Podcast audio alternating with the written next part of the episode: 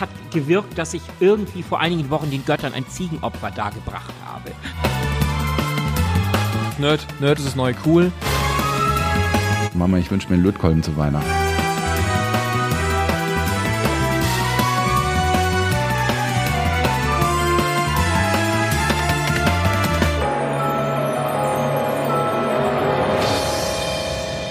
Puh, liebe Hörerinnen und Hörer des Podcasts von Children of Doom, ich merke spürbar, dass wir kurz vor unserem Festival stehen. Heute ist Donnerstag, übermorgen geht's los.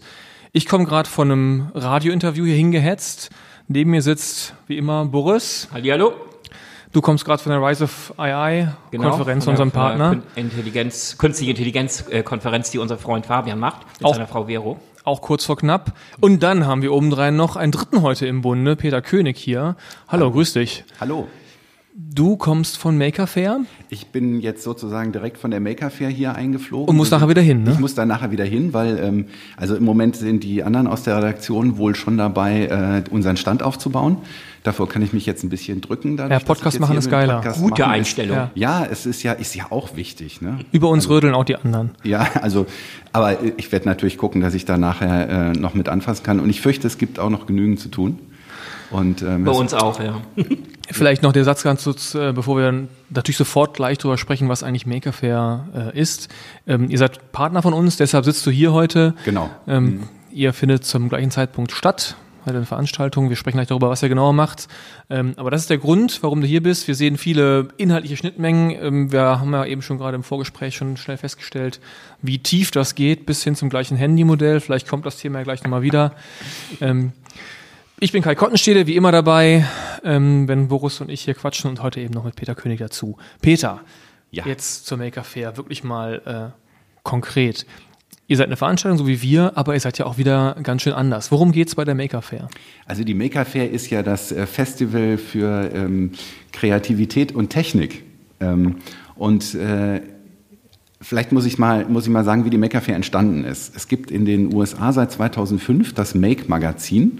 Das ist also eine Zeitschrift für, ähm, ja, für den kreativen Umgang mit Technik. Also von, das Themenspektrum ist äh, klassischerweise von 3D-Druck über selber CNC-Fräsen bauen, ähm, Elektronik löten, Mikrocontroller programmieren, aber durchaus auch ähm, zum Beispiel Elektronik in Kleidung einbauen, also sogenannte Wearables selber machen oder auch Drohnen bauen oder ja, bis hin zu, zu auch Verbindung zwischen, äh, zwischen Kunsthandwerk und modernen Techniken. Das macht also das Make-Magazin seit 2005 und ähm, in den USA ist das begründet worden. Und die Amerikaner haben dann gesagt, also wir haben hier so eine tolle Community aus unseren Lesern und unseren Autoren und lass die doch mal alle zusammentrommeln bei einem großen Festival. Also richtig so, Vorbild ist dann eher, ist nicht eine Messe oder eine, eine Ausstellung oder sowas, sondern tatsächlich ein Festival wie so ein Musikfestival. Ich habe gelesen, dass die, der Bezug, also ihr schreibt ja Maker Fair auch F-A-I-R-E. Genau. In Bezug oder, oder Referenz auf die Fair, die, damals äh, sozusagen den Jahrmarkt beschrieben hat im Englischen. Genau, ne? genau. So das alte englische Wort, das war, glaube ich, sogar noch mit Y geschrieben. Richtig, ja. Ähm, äh, was, was eben Jahrmarkt ist. Also nicht Ja. fair, äh, wie, wie ähm, ich hätte jetzt was gesagt, das deutsche Wort fair. Also Äh, nicht wie die Trade Fair. nicht wie Trade Fair. Das ist Ja, vor allem wie die. Messe. Es ist, es ist eben keine klassische Messe. Aber ich hoffe, ihr behandelt eure ähm, Teilnehmer und eure Partner auch fair. Ja, fair, fair sowieso. Wir, sind, wir behandeln sie so fair, dass wir sogar noch ein E dran hängen. Super. Extra fair. Oh, wow. Ähm, ja, aber äh, die, die Amerikaner haben das eben dann angefangen. Die erste fand, glaube ich, 2008 statt. Und ich meine, gut, USA, da ist alles größer. Die haben dann gleich 65.000 Leute gehabt. Ne? Da sind wir jetzt ähm, noch nicht. Aber wir haben halt ähm, mit unserem Make-Magazin, also das deutsche Make-Magazin ist... Ähm, wir benutzen die, den Namen in, in Lizenz von der äh, US Maker Media und wir haben eben auch die Lizenz für die, ähm, die Maker Fairs im deutschsprachigen Raum. Ne, weil man muss dazu sagen, Maker Fairs gibt es inzwischen überall auf der Welt. Das ist, hat sich so verbreitet von den wie USA viele, aus. wie viele gibt's davon so? Boah, jetzt ist eine, ist eine gute Frage, aber ich glaube, so im Jahr denke ich an die 50, 60. Es ist immer so unterschiedlich von der Größe. Ne? Also es gibt richtig große Maker-Fairs, wie jetzt die hier in Berlin, die findet an drei Tagen statt. Ähm, es gibt aber auch kleine Maker-Fairs oder Mini-Maker-Fairs, die manchmal nur einen Tag sind und ähm, ja, bis, bis hin zu Mini-Maker-Fairs, die, die in, in Buchhandlungen zum Teil stattfinden hier in Deutschland. Also, also es gibt im deutschsprachigen Raum alleine schon wie gesagt, ich glaube so um die 25. Ja, ähm, ich, hab, ich, hab eine, ich war auf der amerikanischen Website äh, ja. natürlich zur Vorbereitung und habe da auch gesehen, irgendwann stand da Maker Fair OWL. Und ich dachte so, OWL, OL, OL. Und das ist OWL in Herford, Ostwestfalen-Lippe. Ostwestfalen-Lippe, jo. Jan Böhmer würde sagen, liebe Grüße an die Leute in Ostwestfalen-Lippe. Ihr habt eine Maker Fair, herzlichen Glückwunsch. Da habe ich mich sehr gefreut. Fand ich aber schön, dass auf der amerikanischen Seite Maker Fair OL. Ja. Ich habe echt so drei, vier Minuten gebraucht, um da irgendwie, dann, ah, Herford. Ah. Naja, und das, das Schöne ist ja bei den Maker Fairs gehört ja auch immer dazu, alle haben ja ein, ein Logo in einer bestimmten, äh, in einem bestimmten Erscheinungsbild. Also die typischen Farben sind tatsächlich ähm, ein, ein Rot und ein, äh, ein Blau und, äh, und der Hintergrund ist weiß und dann gestaltet man dann eben ein, eine Symbolfigur oder ein äh, etwas und die äh, von der Maker Fair Ostwestfalen-Lippe haben tatsächlich eine Eule als Symbol genommen. Das finde ich besonders lustig. Ne? Ja, weil, weil die haben halt. Ne, Wir haben auch eine Eule übrigens. Ja, genau, stimmt. Ihr habt ja auch eine Eule beim, beim Children of Doom. Ähm, das müsst ihr mir nachher aber auch mal erklären, warum eigentlich.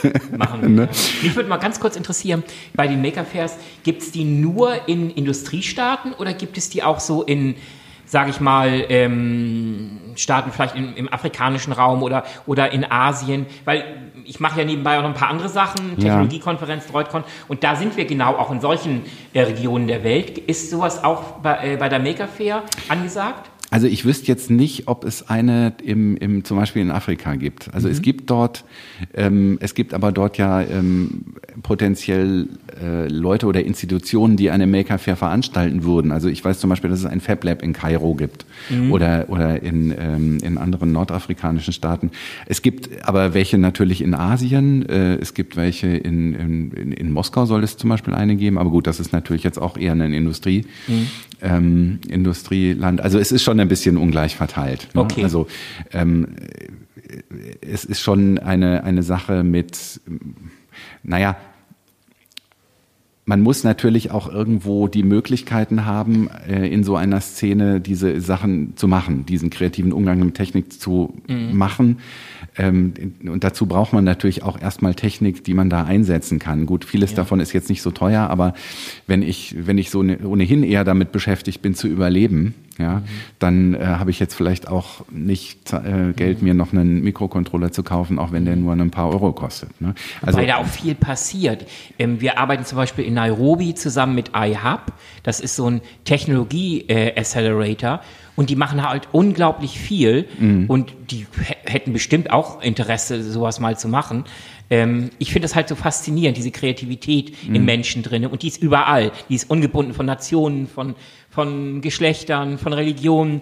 Und natürlich, das wäre dann eine andere Maker Fair bestimmt, in ja. Nairobi zum Beispiel. Aber warum? Aber es ist natürlich Nein, euer aber, Gebiet. Ja, ja, klar. Aber ich bin halt neugierig. Ja, ja. Ähm, wie, wie lang, ich will noch sehen, wie lange in, in, Deutschland, also ist der Trend offensichtlich angekommen, mhm. aus den USA kommt. Wie lange macht ihr das in Deutschland jetzt hier schon? Also die erste war in, in Deutschland in Hannover, die war 2013 und die erste in Berlin war 2015. Und seitdem gibt es die in Berlin und die in Hannover jährlich. Ähm, die veranstalten wir auch selber. Also die, da fungieren wir selber als, als Veranstalter. Und die anderen Maker Fairs, da sind wir sozusagen die Unterlizenzgeber. Aber das Schöne bei Maker Fairs ist, dass jede Maker Fair halt komplett anders ist. Also die haben auch eine andere Tendenz. Ich war vor zwei Wochen auf der, auf der Maker Fair Wien die von der Zusammensetzung. No, erstmalig, glaube ich, ne? Wien, oder? War das nee, schon zweimal? war die dritte. Ah, dritte schon, okay. Ja, aber es war die erste, wo ich war. Ach, okay. ähm, da sind wir eben nicht immer mit der ganzen Mannschaft hin. Und da fand ich ganz interessant, also zum einen, dass da äh, viele Leute eben äh, äh, auch eher aus dem ähm, südosteuropäischen Raum kamen, also die Balkanstaaten. Mhm. Ja. Und ähm, zum anderen war aber auch. Jetzt ja, das Beaumont. Wien liegt doch, glaube ich, östlicher als Prag, ne? Ähm, nee. Guckst du mal nach? Doch nee, oder doch, jetzt. Nein, red mal Gerne, aber, aber fast, ja, guck, guck, doch mal nach. Also ich so, kann nur mit historischem ähm, Wissen glänzen. Ich weiß, dass Österreich-Ungarn die Achse genau. historisch sehr stark war. Ja, die war, die war sehr stark und das merkt man dann natürlich noch ein Stück weit. Aber ähm, äh, es ist auch vor allem interessanterweise so gewesen, dass die, die Mischung der Themen, die dort vertreten war, anders war als jetzt zum Beispiel in, in Berlin oder, äh, oder Hannover. Also dort waren viel mehr Leute, die Sachen ausgestellt haben, die mehr so aus dem kunsthandwerklichen Bereich kamen, die auch zu einer Maker Fair dazugehören. Ja? Also weil ähm, aber die, die oft eben nicht so, äh, die man oft nicht so stark damit verbindet. Ne? Ähm, das Bindeglied, da ist zum Beispiel, ähm, ich finde es immer wieder erstaunlich, wie, wie viel man, wenn man jetzt mit, mit Holz arbeitet oder, oder mit Textilien oder so, wie viel man auch mit den Maschinen anfangen kann, die so der, der Hardcore-Technik-Maker auch benutzt, wie ein 3D-Drucker oder ein Lasercutter mhm. oder ähm, so ein Schneideplotter oder sowas. Ne? So ein Schneideplotter kann ich ja zum Beispiel verwenden, um, um T-Shirts selber zu machen. Und ich kann mit einem Lasercutter, kann ich tatsächlich auch Stoff zuschneiden. Ne? Ist viel effektiver, als wenn ich das jetzt irgendwie so durchpause und, und ausschneide. Also insofern gibt's da Ist auch wieder denn, ganz also, interessante Verbindungen. Das fragt ich mich gerade so ein bisschen, also ähm, ich sag mal böse, das, ist ja, das klingt ja alles hier nach Nerdtum. Gut, ich habe schon mal gesagt, Nerd, Nerd ist das neue Cool. Ähm, kommt denn da jetzt auch die Mutti hin, die eigentlich schneidert und äh, entweder sich Inspiration holt oder ist sie schon da mit ihrem Lasercutter? Also wie, wie kann ich mir das Publikum vorstellen? Oder sind das ähm, Nerds. Nerds, alles äh, Leute, die blass irgendwie aus den Kellern kochen sind und jetzt da ihre neuesten Erfindungen vorstellen. Also die gibt es tatsächlich relativ wenig. Also das Publikum von den Leuten, die da hinkommen, ähm, ist wirklich ganz, ganz gemischt, weil es natürlich. Ihr sagt auch, ja auch, es ist Familienfestival. Genau, es ist, es ist ein, äh, eigentlich findet dort, wenn eine Familie da hingeht, eigentlich jeder was idealerweise. Ne? Also es gibt natürlich auch immer viel ähm, äh, Aktionen auch für Kinder zum Mitmachen und auch zum. Wir machen zum Beispiel von äh, von der Make-Redaktion klassisch einen Lötworkshop für Kinder ab, naja, sechs, sieben Jahre. Kannst du ja, erzähl mal weiter. Ja. Und ähm, ne, dass, dass Kinder dort zum ersten Mal ein bisschen was elektronisches löten. Ne? So, das ist so, so ein Einsteigerangebot. Aber es, es gibt eben auch, es gibt auch zum Beispiel Musik. Ne? Es gibt dort Live-Musik, es gibt eine Singer-Songwriter-Bühne ähm, und äh, es gibt eigentlich auch immer was Leckeres zu essen. Und äh, ne? also es ist idealerweise ist das Wetter besser als heute. Ich meine, ihr habt ja das passende Wetter zum, zu eurem Festivalnamen. Also so stelle ich mir Doom vor, ja, wenn es draußen so aussieht. Heute. Heute. Heute. Samstag und Sonntag. Samstag und Sonntag soll, Sonntag soll toll werden. Das ist bei uns seit 14 Tagen jeden Morgen der gebannte Blick auf die Wettervorhersage. Und die wird ja und wir besser. Haben so ein Schwein. Ja. Vor, vorher Regen, nachher Regen, Samstag und Sonntag strahlender Sonnenschein, 24 Grad. Ähm, es hat gewirkt, dass ich irgendwie vor einigen Wochen den Göttern ein Ziegenopfer dargebracht habe. Das hilft? Das, das hilft, Das ja. musst du mir nachher mal im Detail erklären. Das zeigt Boris auf der nächsten Maker Fair, wie das geht im Lasercutter. genau. Ne, also, weil, das wollte ich nämlich sagen. Es ist, wenn das Wetter schön wird, ist es einfach total toll, weil sie da, sich dann dieser Festivalcharakter halt halt so ähm, wirklich entfalten kann. Und wir haben in Hannover auch das Gelände, wo wir das machen. Das hat einen großen Außenbereich.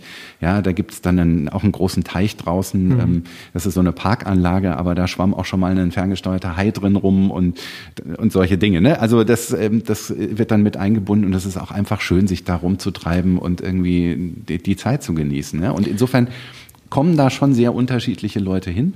Und bei den Ausstellern ist es auch wirklich so, ähm, ich habe manchmal das Gefühl, es könnten noch viel mehr und viel unterschiedlichere Leute als zum Ausstellen dorthin kommen, die sich vielleicht manchmal auch nicht trauen. Ja, weil sie denken, ah, das ist ja vielleicht doch nichts für mich. Wenn ich keinen Computer mitbringe oder keine Platine, bin ich hier, gehöre genau, ich hier nicht ne, hin, so ungefähr. Ich, aber ja. wir versuchen halt, das äh, möglichst einen anderen Eindruck zu erwecken, weil, weil wir sind da wirklich für, für ganz vieles offen. Also nochmal im Klartext, das heißt, es reicht jetzt wirklich von, ich habe vielleicht eine kleine, ähm, ich habe irgendwas aus Lego gebastelt, irgendwie eine Maschine, die ich, oder aus Fisher Price Technik, wenn es das noch gibt, weiß ich nicht, flog bei mir kürzlich rum. Ähm, wenn ich sowas habe, einfach aus einer Kreativität heraus bis hin zu jemand, der wirklich ein geiles neues Produkt entwickelt hat. Und es muss nicht alles computergesteuert sein, es muss nicht alles gelötet sein, es kann auch verschraubt sein, es kann auch, also die Bandbreite setzt da keine Grenzen, oder? Nee, wir, wir setzen da in der, so keine Grenzen und es ist ja auch so, ähm, dass äh, du, wenn du jetzt privat irgendwas tust, nur zu deinem Vergnügen und du kommst hin, um die ähm, um, um das, weil du, weil du möchtest mit Leuten darüber sprechen und du möchtest das zeigen, du bist als privater Aussteller, ähm, sind die Stände auch kostenlos. Also du kannst dich anmelden, ah, ja. ist alles gut. Ne? Wir haben natürlich auch, ähm, äh, auch Sponsoren, die, die natürlich mithelfen, das Ganze zu finanzieren. Ähm, und so, aber die Idee ist schon, du hast was gebaut und du möchtest dich mit Leuten treffen, du möchtest das zeigen, dann kommst du zur Maker Fair und da bist du eigentlich richtig, weil du siehst, du triffst dort ganz viele unterschiedliche Leute und ähm, du bekommst Feedback, wenn du willst. Und die schönsten, die schönsten Geschichten finde ich immer, es ist vorgekommen, dass Leute auf der Maker Fair einen, einen Prototyp gezeigt haben, den sie, an dem sie gerade sind. Und am Stand nebendran war jemand, der hat eine, eine bestimmte mechanische Komponente gehabt, die sind ins Gespräch gekommen, haben gesagt, ey, das würde genau in das passen und das Problem lösen, dann fingen die an zu basteln, ja. Und hast, du, hast du ein konkretes Beispiel für sowas? So, so, ich also es war fragen, es ist eine, eine, eine sehr schöne Geschichte. Es gab eine, eine, es gibt eine Initiative, die ähm, schon vor Jahren angefangen hat, einen Open Source Buchscanner zu bauen. Ja. Für äh, oh, für, für, für Äthiopien. Ja. Ähm, weil dort tatsächlich zu wenig Schulbücher äh, ja. sind. Also die arbeiten dort mit Kopien, also mit Papierkopien, physische, physische Kopien, Kopien ja. ja. weil ähm, die Bücher sind kaum zu bekommen oder wenn sie zu bekommen sind, die sind, die kosten die gleichen, äh, das gleiche Geld wie hier, ne, bei Logisch. entsprechend ja. weniger Einkommen. Und es gibt in Äthiopien die Regel, dass äh, für Bildungszwecke das Anfertigen von Kopien von Büchern legal ist. Das, das ist eine Spezialität im Urheberrecht dort. Und ähm, deshalb äh, gab es diese Initiative, einen Open Source Buchscanner zu entwickeln, der vor allem die Bücher auch automatisch durchblättert und so weiter und so fort. Und die hatten eben ihren ersten Prototypen mitgebracht auf die Maker Fair und nebendran war jemand, der so einen, der so ein Profilsystem aus Aluminium ähm, verkauft, mit dem man so äh, Gehäuse und so Gestänge und sowas bauen ah. kann. Und dann haben wir gesagt, ey, unser nächsten Prototyp bauen wir aus diesen Dingern auf. Haben sie dann auch tatsächlich gemacht. Dann, dann an dem einen Abend noch ein kleines Modell davon, wie es dann aussieht. Also das fand ich großartig. Und das ist eigentlich der Geist, der auf so einer Maker Fair ist. Und das, ähm, das begeistert mich dann auch jedes Mal wieder aufs Neue. Ja, und deshalb gehe ich auch selber total gerne auf einem Maker Fair, auch wenn es für uns natürlich als Mitveranstalter und als selber dort Ausstellende natürlich auch immer eine Menge Arbeit ist. Und aber es ist es ist immer sehr schön. Wie macht ihr das eigentlich mit der Qualitätssicherung? Ich kann mir vorstellen, ähm, da, ihr werdet wahrscheinlich mehr Anfragen bekommen, als dass ihr Plätze habt oder auch nicht. Aber ähm, da gibt es natürlich auch ein paar, ähm, wie soll ich sagen, kritische Projekte. Ich kann mir nicht vorstellen, dass ihr ähm, total begeistert werdet, wenn einer anfängt, ähm, per 3D-Druck ähm, die, äh, ein Schnellfeuergewehr am Stand zu drucken. Ist ja. nicht ganz eure Klientel, denke ich mir. Ähm, ich, wie gesagt, ich habe 2017 habe ich in Berlin die, ähm, die Maker Fair besucht. Mhm. War sehr viel Arduinos, mhm. sehr viel Raspberries, mhm. ähm, aber auch sowas. Ich habe zum Beispiel. Da müssen wir gleich mal direkt, schon direkt erklären, ne? Was hast du gerade Also das sind diese beiden Platinenbausätze. Genau. Kannst du mehr erklären? Aber ich habe auch kennengelernt, den, die, ähm, dass in Berlin es einen Raketenbauverein gibt. Ja. Juri Gagarin oder wie der auch ja, immer ja, hieß. Ja, ja, also ich habe viel gelernt, aber nochmal zurück, wie, wie macht ihr das mit der Qualitätssicherung? Wie baut ihr euer Programm? Weil ich finde das spannend, weil wir für diese andere Technologiekonferenz haben wir auch immer das. Wir haben ein Peer Review, wir haben ein Programmboard, das guckt sich die, die Einreichungen an und so weiter.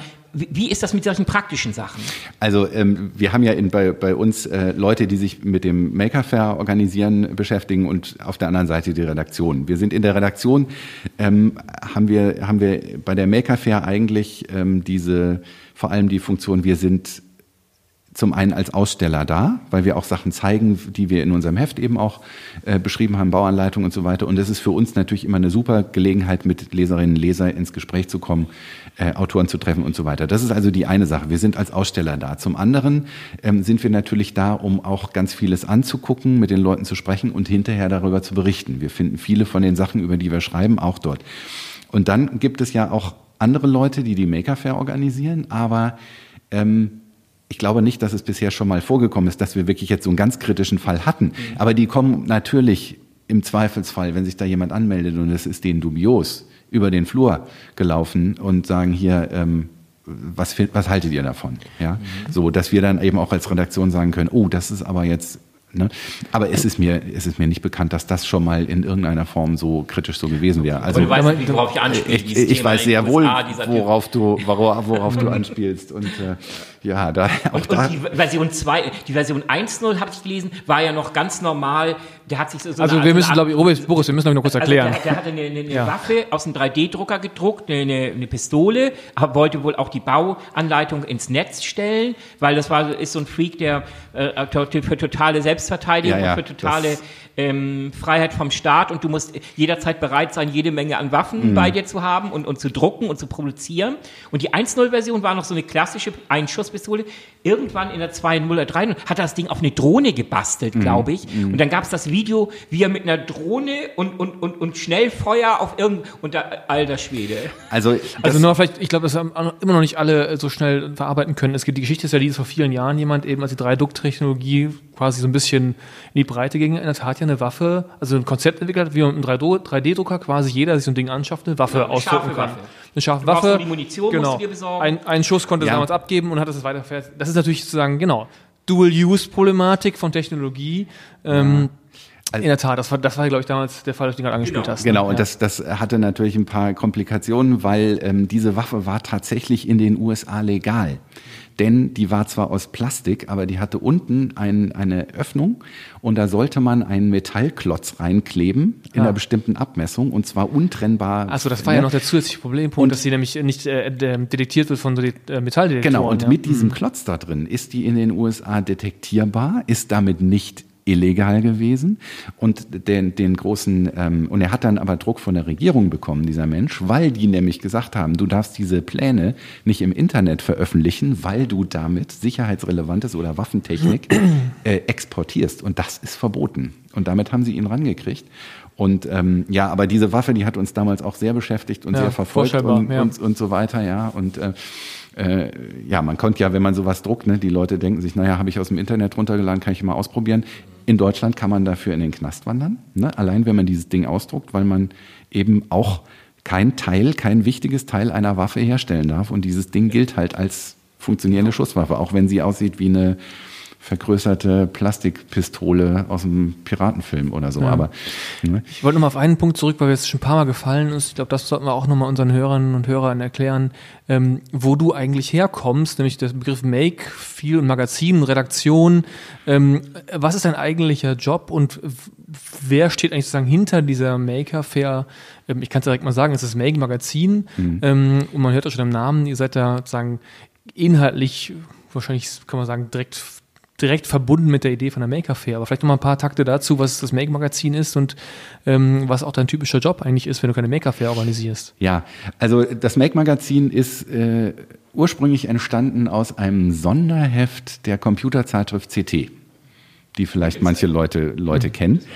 Ähm, und auch der, der Stamm, die, die ursprüngliche Besatzung äh, des Make-Magazins stammt, wir haben alle bei der CT auch gearbeitet schon. Äh, und es, es gab mal ein Sonderheft zum Thema CT Hardware Hacks.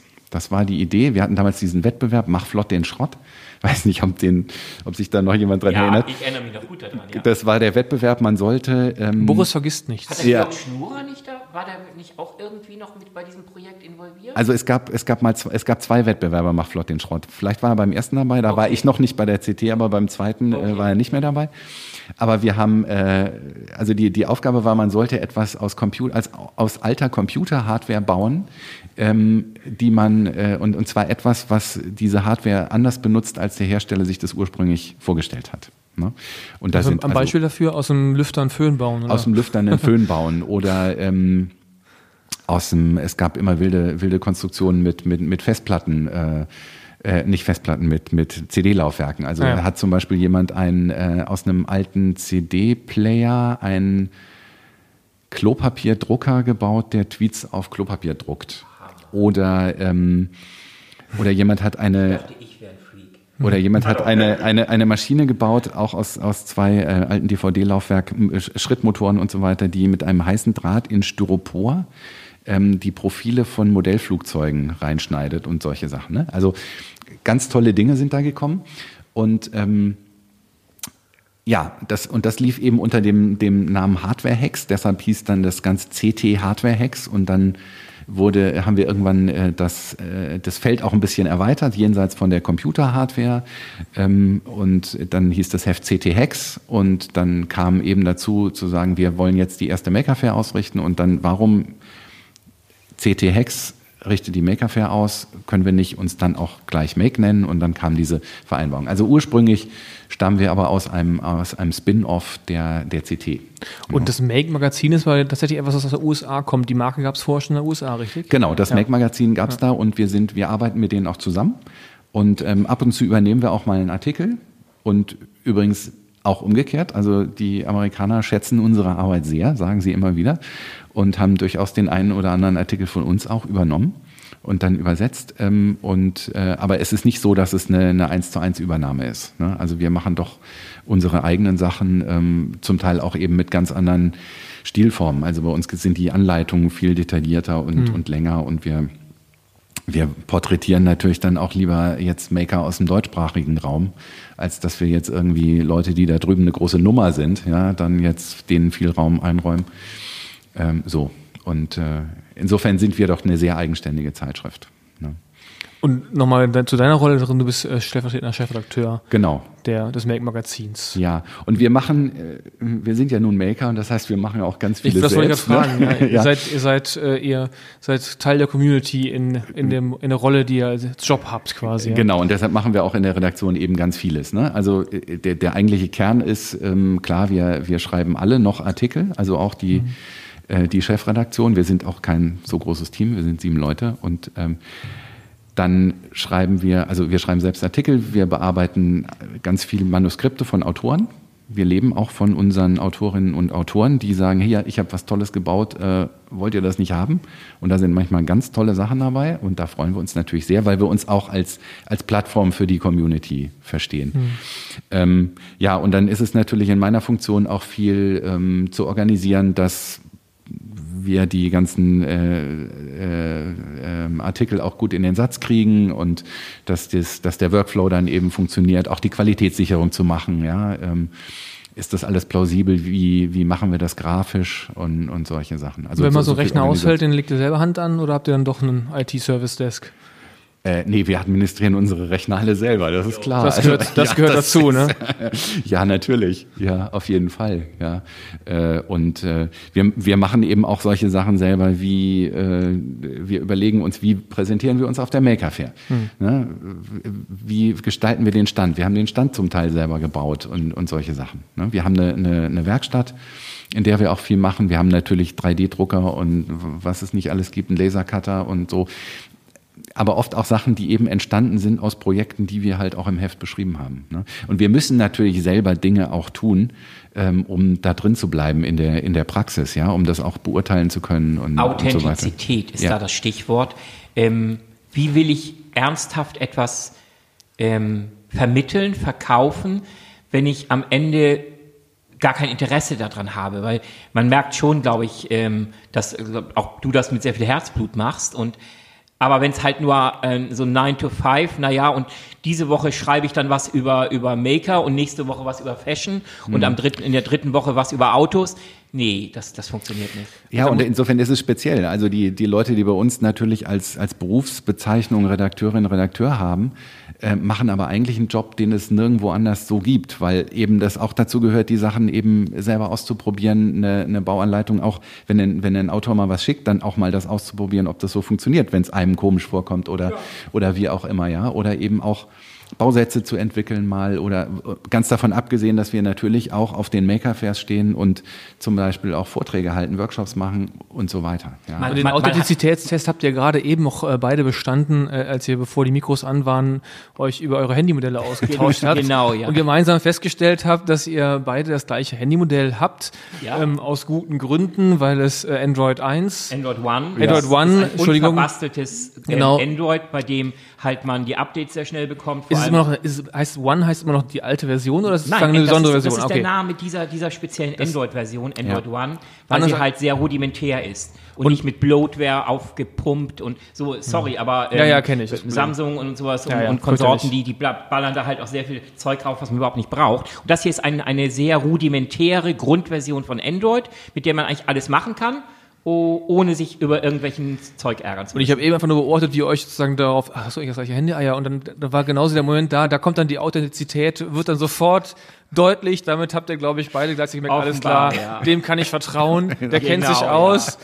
Ja. Und dann ist dann noch die Gründe, dass wir die gleichen Gründe ja, haben, genau, warum wir genau, das genau. hatten. Das es war kein Zufall. interessant. Genau, genau. und auch das Preis-Leistungsverhältnis spielt halt auch eine Rolle. Damals, als das rauskam, ich glaube vor einem Jahr oder so, ähm, das war eigentlich in der Preisklasse eigentlich unerreicht und ähm, ich brauche, sorry, ich brauche kein Handy, das, für das ich mir früher, als ich noch Student war, einen Gebrauchtwagen gekauft hätte. Ja, Ein klappriger olle Kiste und, und das, das kosten heute Handys. Nö, sorry, aber worauf ich nochmal zurück wollte, die ganzen Einreichungen, die ihr bekommt, Hat einer schon mal, mal versucht, euch einen Perpetuum mobile Bausatz anzudrehen? Äh, Nee, wir Borosette hatten, eins. wir, wir, wir hatten aber, wir hatten nein, aber, geht nicht, weil ich glaube an den Energieerhaltungssatz. Ah, aber wir hatten einen blöd. schönen, schönen Artikel über ähm, Perpetuum mobilis in unserem Energiesonderheft, weil das wollten wir Siehst du. natürlich nicht auf uns sitzen lassen, dann uns auch mal Super. damit zu beschäftigen. Und Weil ähm, es soll ja immer noch Leute geben, wirklich, die, die sogar im Patentamt einreichen. Ja. Sie hätten jetzt das Perpetuum mobile. Ähm, Ja. Es, man toll, fässt ne? sich an den Kopf, aber so what? Ja, ich meine, dann hätten wir auch ein Perpetuum mobile, würde ja auch äh, unabhängig von allem anderen laufen. Also auch hier mit eurem Szenario. Ne? Nach der Apokalypse hätte man damit ja gar kein Problem. Ne? Aber wer halt nicht an Perpetuum mobiles glaubt, muss sich halt seinen Strom dann hinterher selber machen. Ne? selber zusammenradeln. Ne? Ähm, ich würde vorschlagen, dass wir mal einen Schritt weiter äh, gehen in unseren Themen, denn eben fiel ja schon das äh, indirekt das Thema Reparieren und Upcycling. Das sind zwei so Themenbereiche, über die wir noch sprechen wollten, um auch mal den Bogen äh, zu schlagen, warum auch Maker Fair so gut zu Children of Doom passt. Äh, zu das Vielleicht Thema. magst du ganz kurz sagen, wie diese Kooperation überhaupt aussieht.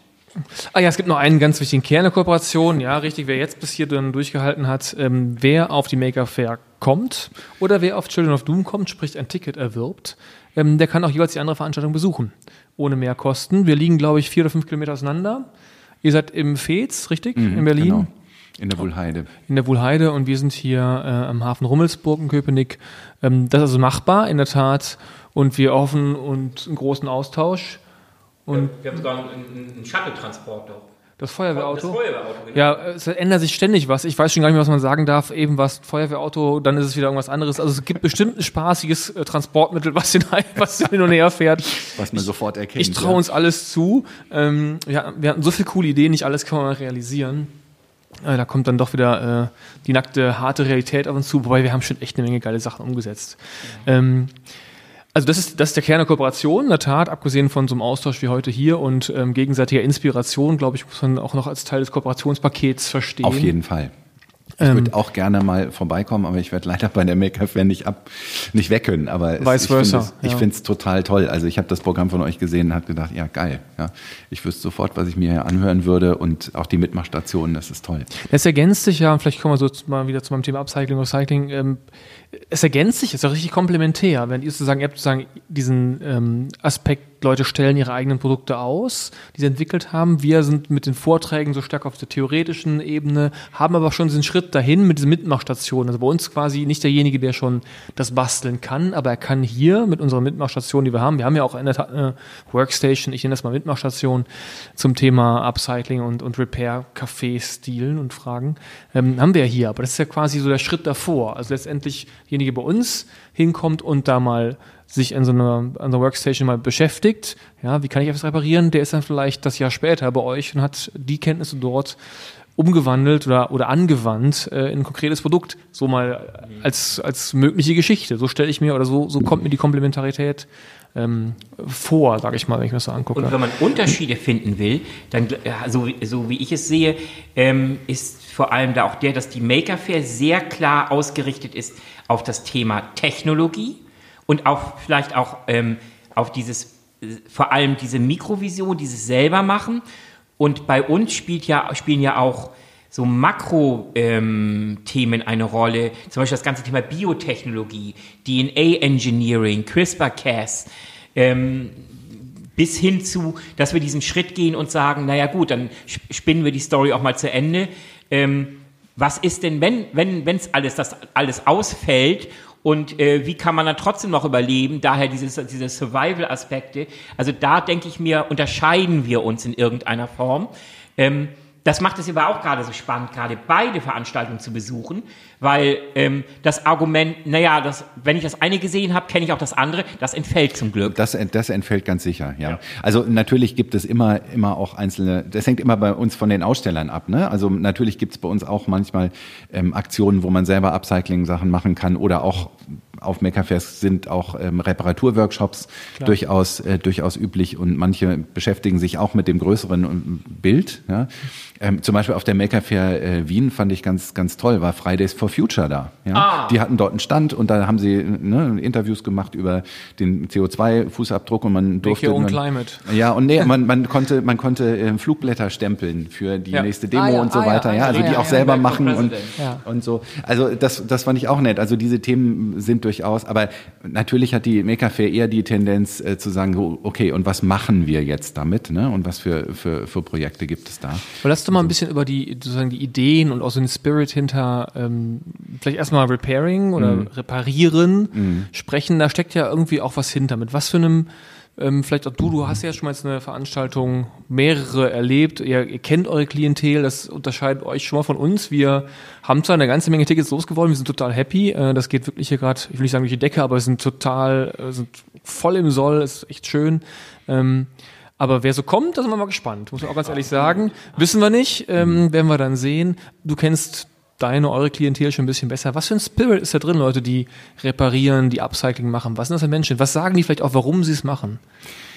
Ähm, also der, der Gedanke von Nachhaltigkeit, also treibt viele schon an. Also die sagen, die Welt kann doch nicht im, im Plastikmüll ersticken, wir müssen damit was tun und, und ähm, das ist das eine. Also viele haben, haben schon äh, so ein Verantwortungsbewusstsein für die Welt von morgen. Das, das glaube ich schon. Ähm, es gibt dann aber noch die anderen Leute, die eigentlich das bisher noch nicht gemacht haben und die dann zum Beispiel mal an sowas mitmachen und die feststellen, oh, das kann ich ja auch und das funktioniert ja. Ne? Also ich kenne das eher auch so von, von Repair-Cafés. Repair-Cafés ist ja schon tatsächlich eine sehr stark verbreitete Bewegung, jetzt auch mal jenseits von der, von der Maker Fair. Ähm, das ist ja im Prinzip zu einem, zu einem äh, festen Zeitpunkt wird bekannt gegeben, da ist Repair-Café, da können Leute, ist der Gedanke, können hinkommen. Mit ihren kaputten Äh, Mit Geräten. ihren kaputten Geräten, Ja. also vom Fahrrad über die Nähmaschine bis hin zum, was weiß ich, UKW-Radio. Und dort sitzen Leute und die sagen, ich zeig dir mal, wie man das jetzt reparieren kann. Gibt's auch in verschiedenen Spielarten, habe ich erfahren. Also es gibt Leute, die ähm, also es gibt Repair-Cafés da und, und auch entsprechend Kundschaft, die sagen, hier hast du das Ding, mach das heile und dann wird das heile gemacht und wieder mitgegeben. Es gibt aber eigentlich die mir viel äh, nähere Art von Repair-Cafés auch, wo gesagt wird, komm, wir reparieren das zusammen. Genau. Ja? Ich zeig der dir mal. Wissen Genau. Ne? Wo der pensionierte Ingenieur sitzt und der in seiner Freizeit Lust hat noch weiter und seinem dem Genau, genau. 15-Jährigen beibringt, seinen Laptop wieder. Genau, oder, Keine oder die Fahrradschrauber Ja, oder die, ja, die sonst wie, ne? Und ähm, Gib dem Hungrigen einen Fisch und er hat äh, Essen für einen Tag, gib ihm eine Angel und zeige ihm, wie, wie er angelt und er hat ein äh, Essen fürs Leben. Genau, ne? so nach dem, nach dem Motto. Und da, und da kommt manchmal dieser, dieser, ähm, dieser Moment, wo die Leute merken, ach, so funktioniert das. So kann man das machen. Das ist da jetzt also komisch, ja. So. Und, ähm, und das ist eigentlich ein ganz, ganz erhellender und ganz begeisternder Moment auch zu sehen, wenn die Leute kapieren, das kann ich übrigens selber machen. Und übrigens sind die Leute auch natürlich immer total stolz darauf. Ne? Ich meine, das sehen wir schon bei unseren Lötworkshops, wenn die Kinder rauskommen und haben ihre ihren kleinen Makey, das ist also das Maskottchen von der Maker Fair, ne? Und wir haben eine Platine in Form dieses Roboters und der hat ein paar LEDs drauf und die blinken dann, ne? Und das haben die aber dann selber gelötet und sind dann Geil. stolz wie Bolle, ja. klar. So und ähm, also ich habe das auch schon mal erlebt, dass, dass ein Mädchen aufgestanden ist und gesagt hat, Mama, ich wünsche mir einen Lötkolben zu Weihnachten. Das fand ich super toll. Super. Ja, ne? Weil das ist so, Das, so definiert man Erfolg. ja. Das will man in der heutigen Zeit sofort äh, gefilmt haben, schön verbreiten über Social Media. Direkt, das ist das Zitat, was man braucht zu so einer Veranstaltung, ne? Ja, und da war aber gerade keiner da. Also das war jetzt auch nicht, nein, das, das ist das Schöne dabei. Das war jetzt keine Mutter und äh, wo, wo alles so, so dokumentiert wird, ne? sondern das sind schon auch, Spontane Momente. ja, und es sind auch, ähm, die Leute kommen ja nun auch aus ganz unterschiedlichen Hintergründen und, und, ähm, und Bildungs, ne? Zusammenhängen und das äh, zur Maker Fair kommen zum Löden eben nicht nur die Kinder irgendwie, die dann aufs Gymnasium gehen und so weiter. Also das ist ja auch so ein Ding, das äh, finde ich immer, dass man das ein bisschen in die Breite tragen muss, so nach dem Motto, übrigens, du kaufst nicht so ein Gerät und dann bist du dem ausgeliefert, sondern du kannst, es ist übrigens möglich zu verstehen, wie es funktioniert. Es ist möglich, es aufzumachen. Aber da sind wir natürlich bei dem Problem, dass es immer mehr Produkte gibt. Ich wollte gerade sagen, kommt, ist das nicht wirklich mittlerweile der Fall, dass wir, es gibt ja dieses, wir haben auch schon mal darüber gesprochen, Boris und ich, ähm, also einmal, dass die Dinger teilweise einfach so mit Kunststoff vollgegossen werden und ist mehr geschraubt, dass man sie gar nicht mehr öffnen und reparieren kann. Alles viel geklebt. Das andere, Genau. was ich mir übrigens vorstelle, ist, ähm, oder mal als Frage formuliert, werden unsere Produkte, Laptop, was hier vor mir steht, ähm, oder das Handy, wo ja quasi schon so klein wird, wo das Produkt so klein, so komplex wird, ähm, führt es nicht dazu, dass wir quasi das Repairing nur bis zu einem gewissen technologischen Level ernsthaft durchführen können? Oder ist, bin ich dafür überhaupt noch in der Lage, bin ich dazu überhaupt noch in der Lage, solche Produkte zu reparieren? Ähm, das, das stößt natürlich an eine Grenze. Irgendwann, irgendwann muss ich natürlich, ähm, ja, ne, also Löten reicht ja nicht mehr, sondern das sind dann diese SMD-Bauteile, also Surface Mounted Devices, auch Hühnerfutter genannt. Das ist sehr anschaulich, weil die, die Bauteile sind, sind winzig. Ja? Die musst du mit der Lupe suchen und die dann anzulöten oder auszulöten. Das geht irgendwann nicht mehr. Ne, also da, da, da ist sogar ein versierter Hobby-Elektroniker, scheitert irgendwann bei der Reparatur von so einem Handy. Ne? Ja. Aber ich finde es schon ganz okay, wenn man ein Stück weit da reinkommt. Also wenn man zum Beispiel, ich hatte das Handy, was ich vorher hatte, hat eine Zeit lang immer, wenn ich es ähm, äh, wenn ich's ausgeschaltet habe, hat sich wieder angeschaltet. Ihr hattet ja auch beide das gleiche Handy Äh, vorher. vorher, auch schon genau, ja. nächste Schon ein bisschen spooky. Genau. Und, äh, und das war dann so ein Ding, äh, ja, da kannst du nach googeln und dann gibt's Leute, die beschreiben das Problem und dann gibt's eine Anleitung, wie man es auf die Schnelle lösen kann. Das war nämlich letztendlich nur Dreck in dem Schalter, ja, Mhm. der den verklemmt. Und dann gab's die etwas ausführlichere, wo man eben das Gehäuse aufmacht und an welcher Stelle man da hebeln muss und Oder so wie weiter. man den Akku doch noch Ne? ausgetauscht Oder wie man den. Akku doch noch ausgetauscht hat und als mein Handy dann irgendwann nicht mehr klingelte, äh, da habe ich dann aber zum Beispiel, das war genau so ein Punkt, da habe ich festgestellt, okay, da ist jetzt die Platine für dieses Ding ist dann kaputt und dann müsste man das austauschen und man würde dieses Teil, was man als Ersatz braucht, zwar irgendwie bekommen, aber das würde mehrere hundert Euro kosten. Ja, und dann äh, lohnt es sich irgendwann nicht mehr. Also wir sind schon an einem bestimmten äh, bei den Produkten, die man kaufen kann, an einem bestimmten äh, Punkt äh, doch ziemlich hilflos. Ich meine, es ist auch es ist auch notorisch, ähm, mein Vater hat früher seine Autos immer, immer selber repariert, da hatten wir es vorhin auch schon von, ja, er hatte jedes, jedes neue Auto, da gab es erstmal das Buch, jetzt helfe ich mir selbst. Und dann Richtig. wurde erstmal alles auseinandergenommen. Für meinen ja. ersten Golf hatte ich das, war das das erste. Genau, und das hörte dann irgendwann in den späten 80er Jahren auf, Mhm. ne, weil, äh, ja, ne, man fährt mit dem Auto in die Werkstatt und was machen die? Die, die klappen den Laptop auf, schieben Genau. die USB-Buchse in Richtig. und dann läuft ein Diagnosetool und das Universal Bus Ja. äh, da im Motorraum und dann lesen sie erstmal den Fehlercode aus und ja, super. Genau, und dann wird irgendwie eine neue Firmware aufgespielt oder nicht, oder das heißt, Oder dieses ganze gleich eine Ding ganze muss, scheiß Baugruppe wird Genau, die bestellt, ganze Weil Baugruppe das wieder. Einzelteil kannst Ja. du sowieso nicht mehr kriegen. Genau, Genau. Ne? Und, und das ist, das ist natürlich ein Problem. Und Ist denn, ist denn mit der, mit, also ich erinnere mich, vielleicht, ich erinnere mich auch an so ein analog, analoges das Thema Computer für mich. Ich habe äh, Anfang der 2000er noch ähm, eben an der Uni Münster so einen Computerraum mit anderen Studenten geleitet, quasi so selbstverwaltet. Und da haben wir Kurse gegeben und da haben wir auch einen Teil des Kurses, war des Basiskurses, einen Computer hingestellt, aufgeschraubt. Jeder hat einen Rechner quasi erstmal aufgeschraubt. Das ist Genau. Ist ja, keine, ist ja keine Hexerei. Ich meine, Ja, das da, da ist ein Netzteil drin, da ist eine Hauptplatine drin, ein Prozessor, eine Grafikkarte. Ja, aber im kann ich, Prinzip meinen, das. kann ich mit meinen Ein Kindern paar aber nicht- Speicherbausteine Genau, und, kann und ich mit fertig. meinen Kindern aber nur sehr bedingt machen, weil diese Laptops, und ehrlich gesagt, Laptop ist ja fast schon etwas äh, veraltet. Die Kinder haben ein Tablet, das muss ich dann irgendwie erstmal über einen Ziegelstein ziehen, damit es überhaupt aufgeht. Ja. also Tablet ist ist schwierig, fast aber, tot, ne? aber so ein. Laptop, wie du hier stehen hast, Geht den gar noch. kann man aufmachen. Das geht also. Aber man kann es nicht mehr so anschaulich sehen. Das alles, man muss, also in dem Computer ist- damals war richtig schön, man kann so, so zieh Ja. mal raus, ne, zieh das mal raus, und wenn der Stecker da los ist, da ne, Platine Also, mit. sagen wir mal so, ein Laptop zu reparieren ist jetzt schon nichts mehr für Grobmotoriker. Mhm, Da muss man schon ein bisschen Feinmotorik haben. Äh, Das beginnt schon mit, mit, dem, mit, mit dem Torx-Schraubenzieher oder Ja. so, vielleicht für das eine oder andere. Worauf hinaus wollte, ist, ähm, äh, es gibt diesen Trend offensichtlich, einen technologischen Trend dazu, der das komplexer macht. Ist denn mit so einer Maker- und Repair-Szene auch irgendeine Form von ähm, Appell oder vielleicht auch politischer Forderung verbunden oder, oder ökonomischer Forderung? Oder gibt es da irgendwie sowas, wie man sagt, das ist eigentlich der falsche Trend? Weil das ist ja so ein bisschen, das ist ja so ein, Jetzt kommt ein Studium schon wieder durch. ja, natürlich. Bei mir kommt immer, ihr redet über, über Handymodelle und Android One und ich muss ja nach einer politischen Frage äh, fischen. Aber ich frage mich gerade, ob das nicht auf, leitet man daraus was ab, weil das Kuriose, das Paradox ist ja, das sind ja wahrscheinlich viele Leute, die Technik verliebt sind, deswegen generell ein Fable haben für Innovationen und für Fortschritt. Jetzt führt der aber zu so einer Komplexität, dass ein Einzelner unter Umständen, wenn ich das jetzt weiter skaliere oder weiterführe, vielleicht irgendwann gar nichts mehr reparieren kann, weil selbst die Brille da, die du da liegen hast, keine Schrauben mehr hat, sondern äh, schon ein kleiner Computer ist, den man am besten gar nicht mehr anfasst. also alle Maker sind unterschiedlich. Es, Ist nicht wahr. Ja, es ist leider so. Nein, es gibt, es gibt eben die unterschiedlichsten Stoßrichtungen und es gibt die sehr politischen, ja, die auch sehr, ähm, die sagen, das muss alles auch Open Source sein. Das ist ja auch nochmal so eine Idee Hm, Ja, und ähm, klar, die sagen, Open das Source, muss also ja, weitergegeben werden und es gibt es gibt Repariermanifeste, ne, so jeder mit dem Recht auf Reparatur und Sachen müssen so gestaltet sein und so weiter. Und es gibt andere Maker, die sagen, ist mir egal. Ja, ich mache hier mein Ding und und so weiter. Also ähm, der Maker, der Maker als solcher ist eher eklektizistisch, würde ich mal sagen. Also ich, ich glaube, das macht einfach vor allem auch so im Kern äh, einen Maker aus.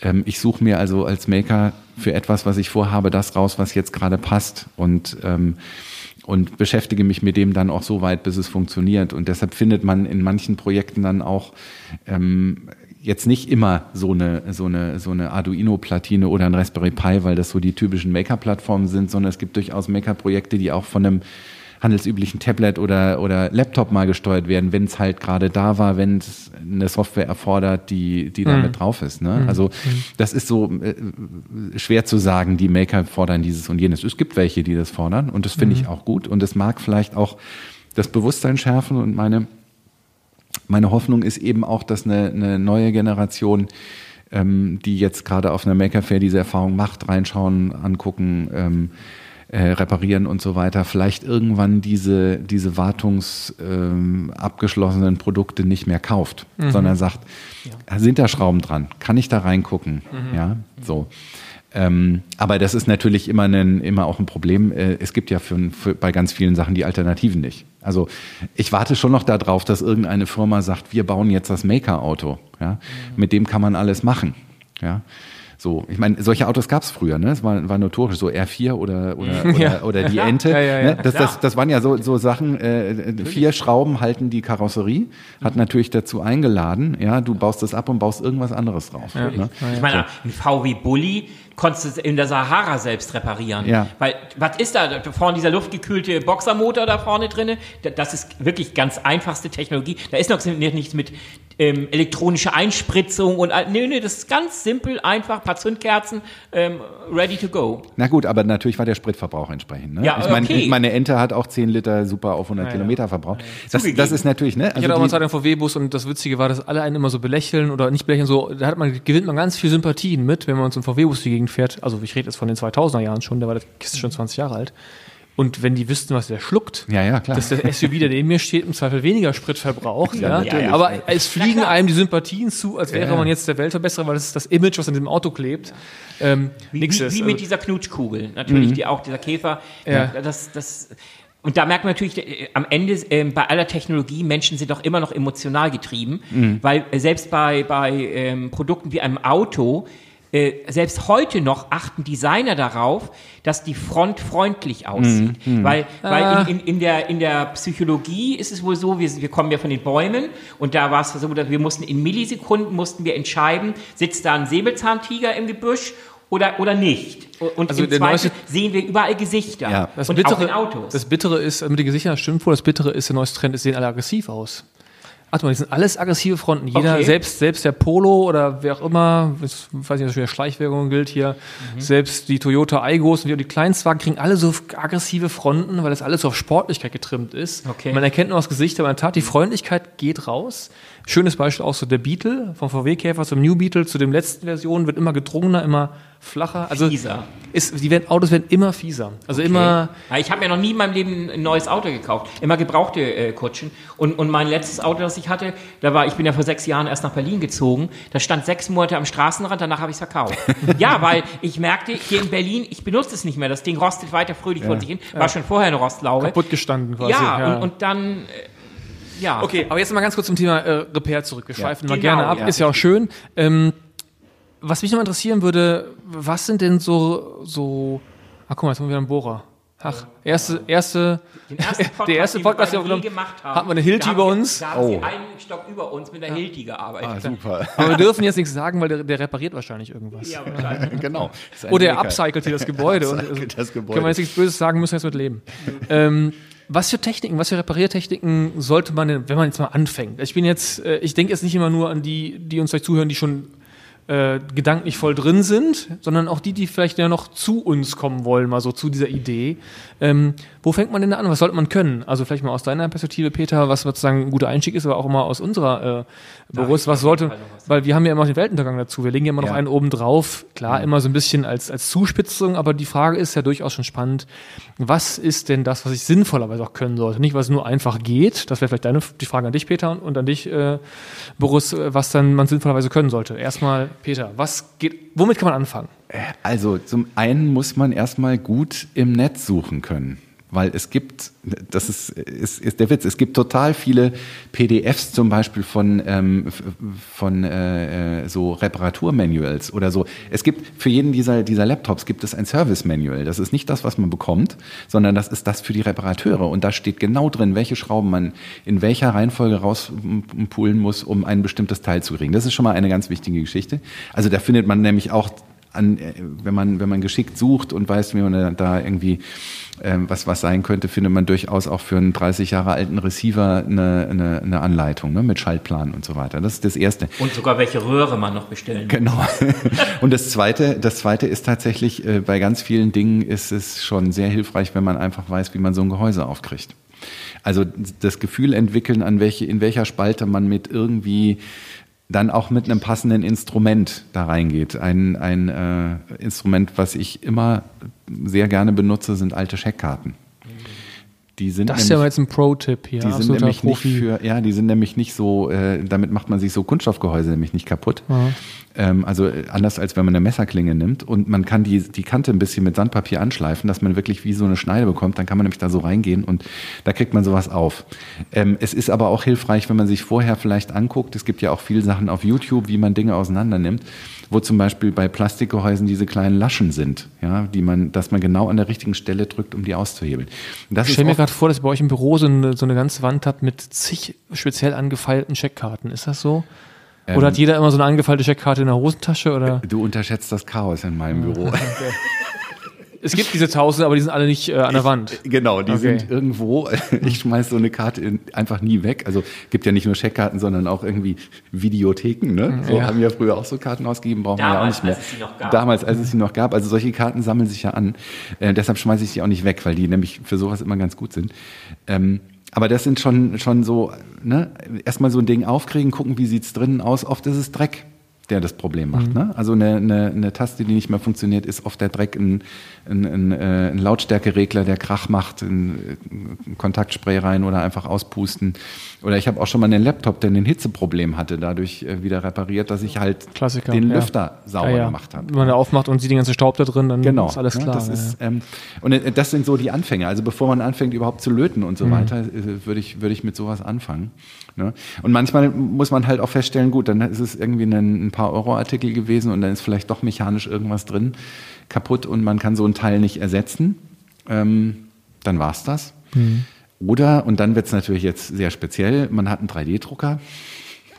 Und man kann den 3D konstruieren und dann kann man so ein Ersatzteil konstruieren und drucken und so weiter. Ähm, ja, Wie verbreitet ist das schon? Ich meine, über 3D-Drucker wird jetzt schon lange gesprochen und dem wurde schon immer so ein Durchbruch auch quasi in so, also in meinem Kopf wurde manchmal das Bild erzeugt, ich habe demnächst neben meinem eigentlichen Tintenstrahler noch so einen 3D-Drucker stehen, weil ich mir jeden Tag eine neue Brille ausdrücke und meine Gläser wieder einsetze, je nach Gusto. Das ist ja nicht passiert. Äh, Ist das, jetzt, ist das irgendwie stecken geblieben, wo das ganze 3D-Thema ist irgendwie auf so einem gewissen Level stecken geblieben, in meiner, meiner Wahrnehmung, ist dann etwas der Das Laienwahrnehmung. Nach meiner Wahrnehmung, du wirst da bestimmt besser noch sagen, hat, hat die sich die Stoßrichtung irgendwann vor zwei, drei Jahren leicht geändert. So vor, als die aufkamen, ging man in der Tat davon aus, in drei, vier Jahren stehen die in jedem Privathaushalt. Ich hatte irgendwie, habe jetzt das Gefühl, im Privathaushalt sind die immer noch nicht so richtig. Aber ich, irgendwie so ziemlich jeder Werkshalle, egal ob von Airbus oder sonst irgendetwas, äh, dass das also in diesem Profibereich sehr viel stärker eingeschlagen hat als noch im Privatbereich. Das ist zumindest mein Gefühl. Ja, absolut richtig. Und ich habe schon vor Jahren immer gesagt, es wird niemand, niemals wird jeder einen 3D-Drucker haben.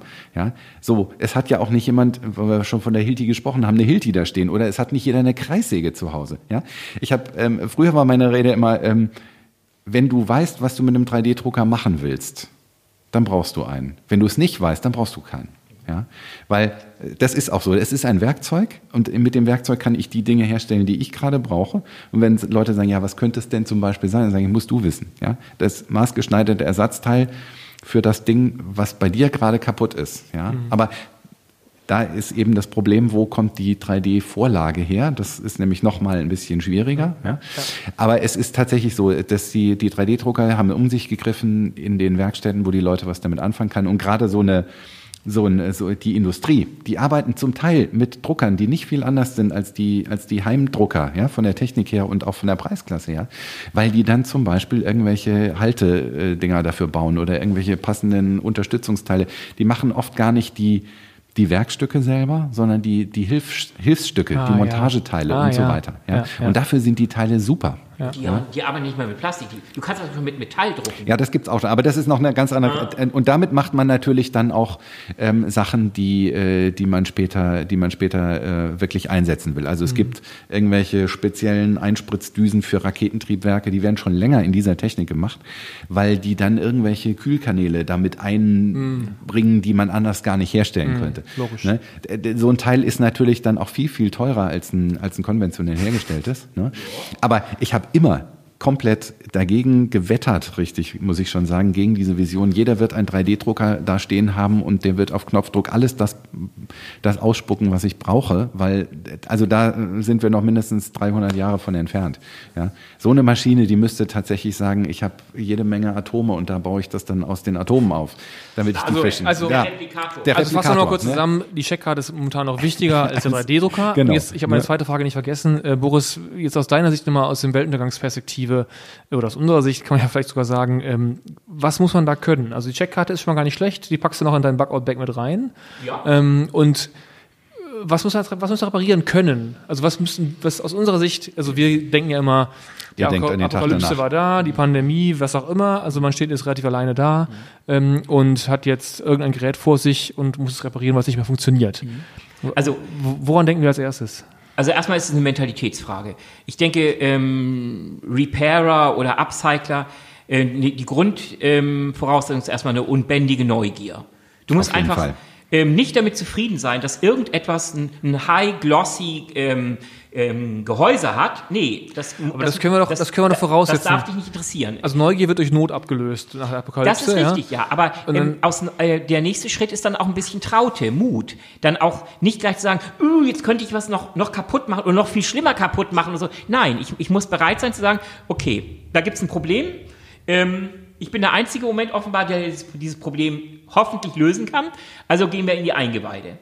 Also, aber so hat es bei mir eigentlich auch schon als Kind angefangen. Ich meine, mein erstes, mein erster Computer, das war ähm, der legendäre ZX81. Den, oh. den, konnte man nicht fertig kaufen. Den, mm. den bekam man nur als Bausatz. Mm. Das heißt, ich weiß nicht, wie alt ich da war, zwölf oder so. Da habe ich mir die Kiste zusammengelötet, habe mir mein Betriebssystem, glaube ich, noch aus Dänemark besorgt oder so, weil das hast du irgendwie nicht bekommen. Ähm, du musst einfach bereit sein, auch Dinge, die auf den ersten Schritt, Schritt sehr, sehr ähm, abschreckend und vielleicht auch teuer aussehen, trotzdem äh, daran zu gehen. Und ähm, ja, wenn man dann weitergeht, ähm, letztlich ist, denke erstmal an die kleinen Dinge. Fang erstmal an, dir etwas anzugucken und ähm, zum Beispiel Platine. Wenn du eine Platine hast, schau sie dir erstmal an, sieht alles normal aus. Ja gut, was, was ist normal? Ähm, normal bedeutet in dem Fall, sieht alles einigermaßen heil aus. Bestes Beispiel bei Platinen zum Beispiel, das war eine, eine, alte Krankheit, du wirst das kennen, in dem, eigentlich bis in die, in die Neuzeit hinein, Elkos. Mhm. Ähm, Elkos sind, sind, sind kleine Bauteile, die sind ganz wichtig für die Spannungsregulierung. Und leider haben Mainboard-Hersteller ähm, diese hässliche Angewohnheit gehabt, an diesen Bauteilen zu sparen. Sie haben nicht den, das 10 Pfennig oder Cent Elko genommen, nein, sie haben das 7 Cent Elko genommen. Und Elkos, ähm, wenn, wenn die ähm, eine gewisse Lebensdauer, vor allem die billigen, überschritten haben, dann, dann blähen die sich so auf nach oben, platzen, dann wird es nur ein bisschen Flüssigkeit und das war's. Und dann ist das ganze Board im Arsch. Mhm. So, wegen so einem 7-Cent-Artikel. Das heißt, du guckst dann ein, Mainboard meinetwegen an und wenn du da ähm, 30 oder 50 Bauteile siehst, die alle gleich aussehen, aber ein einziges, das hat irgendwie einen aufgeblähten Deckel, dann geh doch davon aus, nein, äh, das soll nicht so sein, Da muss irgendwas mit sein. Also erstmal beobachten. Meine Frage zog aber nochmal, zielt noch mehr darauf ab. Also das finde ich jetzt schon relativ fortgeschritten. Ich stelle mir jetzt vor, wir haben das jetzt hinter uns, ähm, die Apokalypse und so weiter, und wir haben eben auch schon Vorgespräch gesprochen, äh, kein Strom da. Also Ja.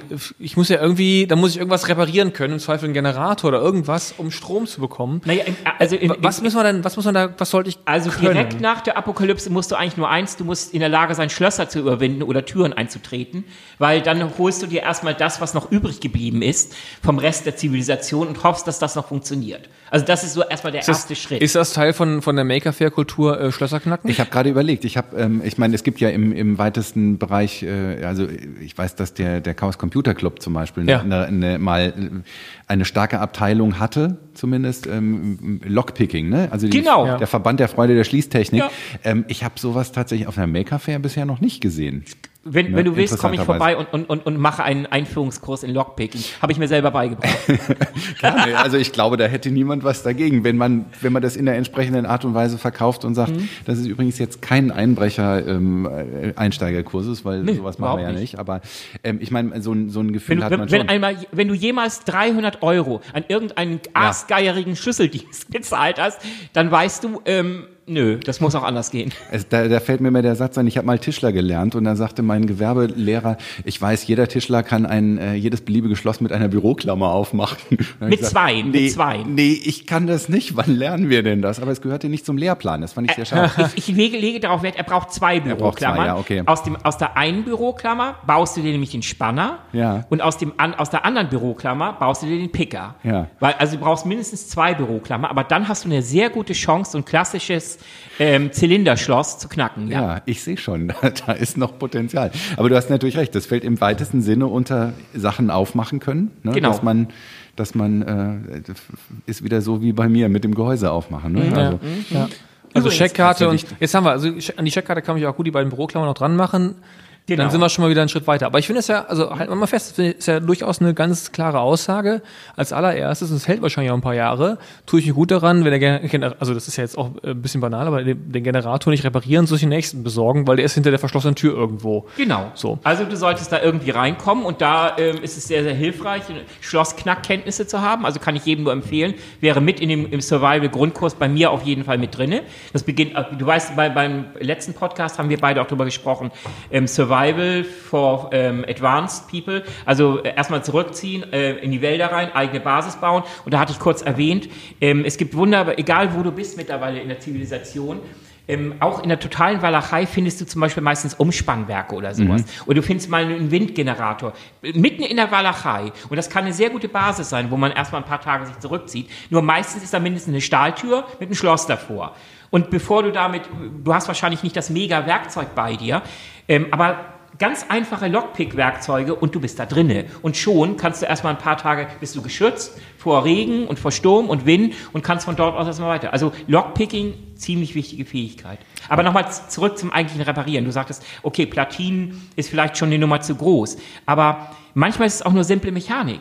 Ich we- weiß zum Beispiel bei mir vor, ich weiß nicht, sechs, sieben, acht Jahre, keine Ahnung, wie lange ist das her, da kam ich ähm, auf den Dreh, okay, du hast noch ein paar alte Videokassetten, ähm, die möchtest du ganz gerne mal ins digitale Zeitalter retten. Gut, es gibt ähm, ähm, Serviceagenturen, ähm, die machen das, aber wieso? Ich habe ja noch einen alten Videorekorder, der hat auch noch Anschlüsse und ähm, ich- habe auch ähm, alle digitalen Möglichkeiten, mache ich selber. Videorekorder funktionierte nicht mehr. Naja, mache ich das Ding auf, guck's mir an. Klassisches Ding, ähm, noch über Treibriemen angetrieben. Die Dinger zerbröseln einfach Mhm. ja, ja. nach einigen Ja, ja. Jahren. Genau. Ja, da besorgt man sich halt neue Gummiringe, schmiert das Ganze nochmal, guckt nochmal, dass diese widerlichen Plastikzahnräder, die irgendwann aufkamen, die verschleißen auch Ja, sehr gerne, ja. ob die noch funktionieren. Ansonsten muss man das Ding auch nochmal da ein bisschen nachhelfen. Und schon lief das Ding wieder. Also manchmal sind es sehr einfache Dinge, mechanisch, ähm, die auch ein Laie erkennen kann und wieder heile machen kann. Aber das heißt auch im Kern, äh, was du am Anfang gesagt hast, wir können jetzt nicht sagen, man braucht die eine handwerkliche Fähigkeit, sondern man braucht eigentlich erstmal eine Haltung. Gesunder und den, Menschenverstand. Und den Mumm und ran und ran und probieren. Also wahrscheinlich ist das ja der Kern auch jedes Makers. Äh, ähm, vielleicht sollte man das auch nochmal mitgeben, all diejenigen, die sich an sowas rantrauen. Ähm, ich behaupte es mal, sag mir, ob ich richtig liege, Peter, ähm, die meisten werden wahrscheinlich auch eine ganz, oft, ganze Menge Sachen weggeworfen haben, bevor sie das, was sie da präsentieren können, präsentabel war. Ah, in der. Regel schon. Davon gehe ich aus. Ja, also das Ausprobieren gehört halt dazu. Also vor allem, weil, weil ähm, viele, gerade viele Maker ja auch nicht ähm, an so ein Projekt rangehen wie, wie so ein Ingenieur und sagen, also was sind meine Anforderungen und Ja, ne, ja. Pflichtenheft, Lastenheft, Ja, wir machen jetzt einen Ja, da Entwurf. gibt's keinen und, Plan, sondern ne, wird losgemacht So, sondern es wird halt losgemacht, ne? und dann und dann wird gebaut. Also ähm, ich, ich kenne einen Maker, den, den finde ich immer ganz großartig, der, ähm, der baut äh, selber, der, der ist Steampunk und der baut äh, Geil. aber la, laut, lauter Sachen, die wirklich mit Dampf angetrieben werden. Oh, wow, so, Wahnsinn. und ähm, Würde ich gern kennenlernen, den Mann. ja, ich äh, gebe dir gerne die Kontakte ein. Und der hat, also sein, sein letzter Streich war, der hat tatsächlich eine, eine manntragende Dampfkutsche gebaut, die im Schritttempo fährt. Und der, der Kessel besteht, glaube ich, von dieser Maschine besteht, glaube ich, aus dem äh, Behälter von so einer alten ähm, äh, Giftspritze aus dem, aus dem Ja, Gartenbau. diese, diese, ne? genau, die, So. äh, Und, und, ja, und die der, man aufgepumpt hat, diese 5 Liter Genau, genau. Ähm, Behälter. Ja, ja, genau. Und, äh, und der arbeitet auch im Wesentlichen ohne Plan. Also der probiert aus und so lange, bis diese ganze Sache dann funktioniert und dann baut er alles drumrum. Ne? Der, Ja. der macht die ganzen Sachen dann auch hübsch und so. Ne? Und das ist, das ist eigentlich so diese typische Herangehensweise. Und, aber das bringt mich natürlich noch auf einen anderen Punkt. Ich finde, ganz, ganz wichtig ist tatsächlich auch, dass man einen ein Gefühl hat, also neben einer, einer möglichst breiten technischen Bildung, dass man auch ungefähr eine Vorstellung hat, was könnte man zum Beispiel wo finden, ja, oder wenn ich ein Gerät aufmache, was ist da möglicherweise drin, was mir nützlich sein kann, was ich anders nutzen kann, gehört natürlich auch dazu, gewisse Gefahren zu erkennen. Also als du das sagtest mit dem Windrad ne, oder im Umspannwerk, stelle ich mir vor, ja, da ist Strom, aber da ist ganz schön viel Strom vielleicht. Ne? Was macht man da? Ne? So, oder wenn ich, wenn ich eine, wenn ich äh, vielleicht, vielleicht ist ja doch nicht alles zusammengebrochen, ich finde irgendwo eine Überlandleitung und die, da ist noch Spannung drauf. Wie kann ich vielleicht mit Induktion was machen? Ja, man kann da ja auch ein bisschen, wenn man es richtig anstellt, auch über Induktion irgendwie, ne, ohne dass man jetzt daran anfassen muss. Also das, das ist, glaube ich, auch wichtig. Ja, Haben, können, wir, können wir ein paar Gefahren mal sammeln? Also mir fällt eins mal ein, ich sage meinen Kindern immer, alles, was sich dreht, seid vorsichtig. ja, das ist natürlich Alles, was sich dreht, wenn da mit den Fingern dran kommt, zack, Ja, da ist immer eine Menge, Menge Kraft drauf im Prinzip. ja, Was bei haben wir noch? Bei Spannung auf jeden Fall Kondensatoren. ja, ja. Ganz, oh, ganz ja. gefährlich. Au, au, au, au. Und ähm, ja, egal äh, was es auch immer ist, wenn, wenn da mal eine, eine 220 Volt Leitung irgendwie reinging und du machst es auf, ähm, sei höllisch vorsichtig, weil irgendwo werden Kondensatoren sein, die diese Spannung erstmal zwischengespeichert haben. Alte Röhrenfernseher Ja. sind da auch ein sehr gutes Ein Beispiel. Klassiker. Das kann dich umlegen. Also Ja. dann, dann bist du mausetot, wenn du da an der falschen Enge, weil dann kriegst du die ganze Ladung mit einmal ab, was nämlich auch der, der Job von einem Kondensator. Wenn die Spannung gebraucht wird, gibt er sie mit einem Schlag ab.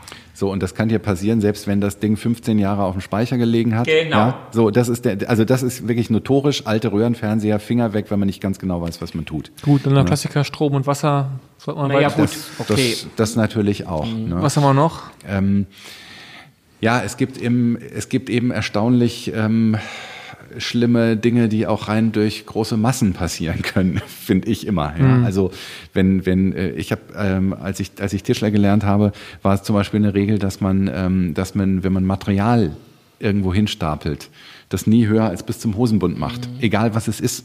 Ja, weil wenn du irgendwie Rigipsplatten auf so eine Zwischendecke legst, ja, und du stapelst das mal zwei Meter hoch, kann es ein erstaunliches Gewicht kriegen und möglicherweise bricht die Decke ein. Ja, solche Sachen sind auch eine Geschichte oder so, So eine Last, die mal so also ins, statische Thematik. ja, ne? genau, die ins Rutschen kommt, ja, die kann einen erstaunlichen Wumms entwickeln. Also jetzt mal so ganz, ganz äh, pragmatisch. Ja, Ja, ich, das sind doch gute, gute Hinweise für jeden, der mal ein bisschen loslegt. so ein ja. Gefühl ne, Ja. dafür, ja, oder, oder äh, Werkzeuge, elektrisch betriebene Werkzeuge, äh, immer ein, eine, ein, ein, ein Herd und ein Quell ähm, von großer Freude, aber teilweise auch äh, großen Gefahren. Ich meine, Ja. eine Kreissäge, oh, ähm, ja, Ja. kann erstaunlich. Also Aber du hast noch alle Finger, Ja, ich habe noch eine Finger. No, noch so ein Ding, ne? So ein, so ein Hoodie mit so Strippen. Ist ja wie du toll. ihn gerade anhast, ja. Aber äh, wenn man die Bohrmaschine anmacht, Ja. ja. muss man den ausziehen oder man muss die da reinstopfen, weil wenn das Ding in die Welle kommt Ja. ja. und sich da verwickelt, dann kann Ja. es sein, dass man stranguliert wird, wenn man Pech hat. Ne? Also solche Sachen sind das, äh, sind das eben auch. Mhm. Ja. Säuren, Augen. Ja. Ja, ich wollte gerade sagen, Chemikalien ist immer so ein ganzer Bereich, der nicht ganz Ja, ohne ist. ja, ne? das ist natürlich auch. Augen, Atemorgane, Atmen. Ja. Man weiß nie, wenn, wenn, wenn zwei Stoffe miteinander reagieren, Mhm. da sind wir halt dann in der Stoffchemie, ähm, was da rauskommt, was für ein Gas oder, oder was, äh, ob das Spritz, exotherme Reaktion, ja. mhm. Feuer, Hitze. Äh, also man sollte auch schon mal in ein Chemiebuch reingeguckt haben, um zu schauen, ähm, ja, was ist gefährlich, was ist ungefährlich. Mhm. Das ist jetzt bei mir ein blinder Fleck. Also ich bin in diesen Sachen ja ganz, ganz wenig, wenig beschlagen. Ne? Aber äh, was mir auch einfällt, was man auch unterschätzt, ist Wind. Mhm. Also Winddruck.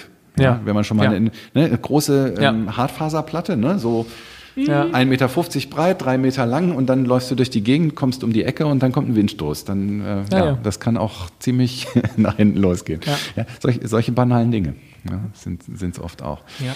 Ne? Weil ich, ich frage, ich denke auch, bevor ich jetzt anfange, Elektronik zu reparieren und ich habe vielleicht gar nicht den Strom, um das Ganze zu betreiben, ja, ähm, kann man sich vielleicht auch überlegen, wie kann man andere ähm, äh, das mit anderen Mitteln vielleicht machen? Ist vielleicht die Energie, die ich brauche, leichter mechanisch zu erzeugen oder, genau. oder wie auch immer? Ja, ne? klar. Beziehungsweise schaffe ich es, den ehemaligen mit Strom betriebenen ähm, Generator halt mechanisch erneut in Gang zu setzen. Wir sprachen vor diesem, vor unserem, also bevor wir losgelegt haben hier mit dem Podcast, sprachen wir darüber, ähm, wenn jede Menge alte Autos rumstehen, mhm. naja, das, es liegt einfach nahe Lichtmaschinen. Mhm. Lichtmaschinen sind einfach genial, weil sie ganz einfach aufgebaut sind, fast unkaputtbar sind und wenn du da ein paar ähm, ausschlachtest und die in, in, entsprechend in Reihe schaltest und, und die, die sind ja, werden ja letztlich über den Keilriemen, wurden mhm. ja vorher über den, ja. den, den Motor äh, angetrieben. Und wenn du statt ähm, des, des Motors dann meinetwegen eine ja, eine, eine, eine Welle oder eine, ein Paddel, ähm, so, so, ein, so ein altes Dampf, also kennt man ja von den Raddampfern. Mhm. Das so ein Schaufelrad. Nimmt man, mhm. So ein Schaufelrad, genau, danke, nach dem Begriff habe ich gesucht.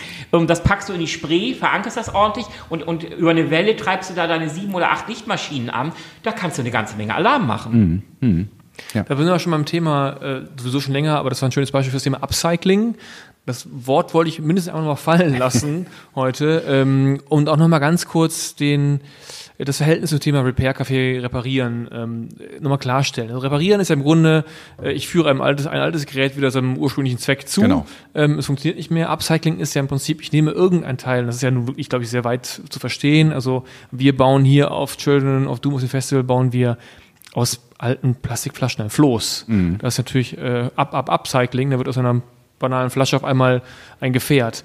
Ähm, Gibt's da, wie, kann man da nochmal irgendwas zu sagen zu dem, gibt es da noch eine Trennung, die, die Leute, die reparieren und die, die upcyclen, ähm, sind das unterschiedliche Typen von Leuten, sind unterschiedliche Szenen oder vermengt sich das alles? Also ich glaube, das, ähm, das äh, ist nicht so, dass es Leute gibt, die sagen, ich mache nur Upcycling und andere, die sagen, ich mache nur, ich repariere nur. Also ähm, Upcycling ist etwas, was viele Maker machen, wenn sie ähm, so eine typische typische Bastelkiste haben. Ja, da kommen irgendwie Sachen rein. Also ne, du stellst fest, irgendwas lässt sich nicht mehr reparieren. So, okay, dann schmeißt du es nicht ganz weg, sondern dann nimmst du es typischerweise auseinander und sagst, oh, da ist noch eine Feder drin, die könnte man mal brauchen und da ist noch dieses und jenes oder fetter Kondensator. Nötig also ich, aus, sorry, ich, aber ich glaube, ich stelle mir unfassbar viele Partnerschaftsstreitigkeiten vor zu der Frage, muss diese Feder wirklich jetzt noch hier lagern? Und dieses, also ne, der, der Maker oder die Makerin, die, die verheiratet ist, ich werde schon wahnsinnig, was die Kinder alles sammeln, was sie alles noch brauchen. Ähm, da gibt es wahrscheinlich auch eine Menge lustige Stories zu, oder? Was so, ja, mein Kollege brauchen wir all diese Scheckkarten? Mein, mein Kollege sagt immer, ich gehe in den Baumarkt, soll ich dir was mitbringen? Dann sage ich immer drei Kubikmeter Platz. Aber ist, ne? ja. Ähm, ja, also man, das erfordert natürlich Augenmaß. Aber wenn ich jetzt ähm, so eine Grabbelkiste habe und dann ja. stelle ich fest, ja, manchmal stellt man ja doch fest, das und das kann man noch mal brauchen. Also und dann ist man ja immer total happy, ne? Und dann also, ist man total happy und dann ist das ja im Prinzip schon Upcycling. Und es gibt halt eine Menge Maker, die sagen, ja, Ne? Also der, der, der Kollege, den ich ja da erwähnt habe, der, der Steampunk Raffaelius Alva Grusa. Ja, der Name ist aber auch Upcycling, das, oder? Nee, der, der Name ist Steampunk. Ja, ja, okay. Ähm, aber der, der ähm, macht das zum Beispiel wirklich so, dass er sagt, also ich baue eigentlich im Wesentlichen Sachen ein, die ich irgendwo auf dem Flohmarkt finde und dann hm. wird dann eben aus so einer Messing-Pfeffermühle wird dann eben irgendwas, ne? Und, und so weiter. Weil der das auch als, als ähm, ähm, auch als Lebensgefühl eben so Also eigentlich kann man auch sagen, ja. das Upcycling ist der kreative, die kreative oder Kreativitätsvariante des Reparierens, also genau. beim, des Bastelns. Die einen basteln, um zu reparieren oder meinetwegen die gleiche Person. Einmal geht es wirklich eher um, um den, den Nutzen mhm. und in dem Upcycling ist ja wirklich der Kreativitätsaspekt der, ja. der bestimmendere Aspekt. Wobei natürlich die Übergänge wieder fließend sind, auch zum Recycling. Also wenn du jetzt zum Beispiel aus, äh, auf der Maker Fair Wien war ein interessantes Projekt, die, die machen... Äh, Was ist denn der Unterschied Recycling und Upcycling? Naja, bei Recycling Recycling, äh, ne, die, die, dieses Projekt in Wien war, dass die in, in Afrika, in Uganda tatsächlich systematisch mit den Leuten vor Ort Plastikmüll einsammeln und aus denen dem Plastikmüll verschiedene Dinge machen. Die nehmen zum Beispiel, äh, nehmen die alte Plastiktüten, schneiden die in Streifen haben eine Technik entwickelt, wie man mit dem Hilfe eines Bügeleisens und Backpapier, glaube ich, tatsächlich daraus ein Verbundmaterial zusammenfügen kann, was man auch gleich noch farblich gestalten kann. Daraus machen sie Schultaschen. Cool. Weil ganz viele Kinder dort lange zur Schule laufen müssen, haben keine Schultasche, die Bücher werden nass. Ja, so. Ist das noch Recycling oder ist das Upcycling? Ich würde fast sagen, wenn man aus Plastiktüten Schultaschen macht, ist das eigentlich Upcycling. Ja. ja. Andererseits. Das wird einem höheren Zweck zugeführt im Grunde. Ja, ne? andererseits haben die auch Maschinen entwickelt, ähm, finde ich auch sehr geil, ähm, um aus dem Plastik tatsächlich Spritzguss zu machen. Also auch anderes Plastiksorten rein zu, äh, zu sammeln. Granulat wieder. Genau, einen Schredder, einen Schredder gebaut, um da, um da, um da, äh, und dann haben die auch so eine, so eine Presse, die wird so mit Hand betrieben, ne? So, und dann wird das in Formen gepresst und dann machen die zum Beispiel Wäscheklammern draus oder, oder Lineale. Ne? Haben irgendwie gesagt, wir haben festgestellt, wir, wir brauchen in den Schulen Lineale, also machen sie diese Lineale. So. Und äh, das, das ist dann ein Grenzbereich. Ne? Also in Deutschland würde man sagen, naja, wenn man aus Plastikmüll wieder Plastik für neue Produkte macht, ist das Recycling ganz klassisch klassisch. Ne? Und ich würde aber eher sagen, zum Teil ist das schon Upcycling. Aber der eigentliche Upcycling-Gedanke ist ja der, den wir auch, was ich vorhin sagte, in diesem in diesem Mach flott den Schrottwettbewerb auch drin hatten. Ne? Nimm etwas und nutze es für deinen Spaß, anders als der Hersteller es sich ursprünglich mal vorgestellt hat. Ne? Genau, ja. So, aber man kann Upcycling natürlich auch eben sinnvoll machen und sagen, was finde ich in so einem Teil drin und was kann ich noch für was anderes gebrauchen. Ne? Du hast Afrika erwähnt, was, ich weiß nicht, warum es bei mir hängen geblieben ist, aber das fand ich so genial, ähm, auch bezüglich gesunder Menschenverstand. Wasser ist, man, ist ein mhm. ganz wichtiges Thema in Afrika. Und äh, das ist vor allem Frauenarbeit und ähm, da müssen Frauen schon morgens an und teilweise den ganzen Tag über in irgendwelchen Gefäßen, die sie gerade noch auf dem Kopf mhm. oder, oder wie auch immer tragen können, ähm, Wasser holen. Und irgendwann habe ich gesehen ähm, in einer Dokumentation etwas, was ich sowas von genial fand. Da ähm, hat, haben sie eine, also eine große Wassertonne genommen, die man aber, wo sage ich nicht, 50 Liter oder sowas reinpassen.